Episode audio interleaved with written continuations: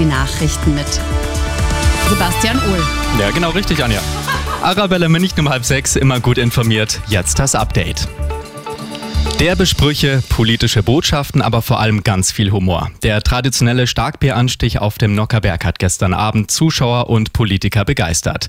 Ministerpräsident Söder hat besonders das traditionelle Singspiel gefallen.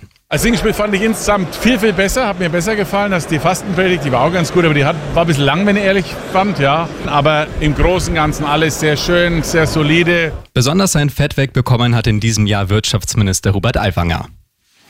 Städte und Landkreise in Bayern sollen verstärkt Asylbewerber für gemeinnützige Arbeit gewinnen. Dazu hat Bayerns Innenminister Hermann aufgerufen. Das könne eine Win-Win-Situation für alle sein. Die Bewerber leisten einen Beitrag für die Gesellschaft. Das erhöht wiederum die Akzeptanz in der Bevölkerung, so Hermann. Und wir schauen noch zum Sport. Da haben die deutschen Fußballerinnen gestern Abend doch noch das Ticket für Olympia gelöst. Im Nations League Spiel um Platz 3 gab es einen 2 zu 0 Sieg gegen die Niederlande. Damit haben sich die Frauen für die Olympischen Sommerspiele dieses Jahr in Paris qualifiziert. Immer gut informiert, mehr Nachrichten für München und die Region wieder um 6. Und jetzt der zuverlässige Verkehrsservice mit dem Morgenhuber.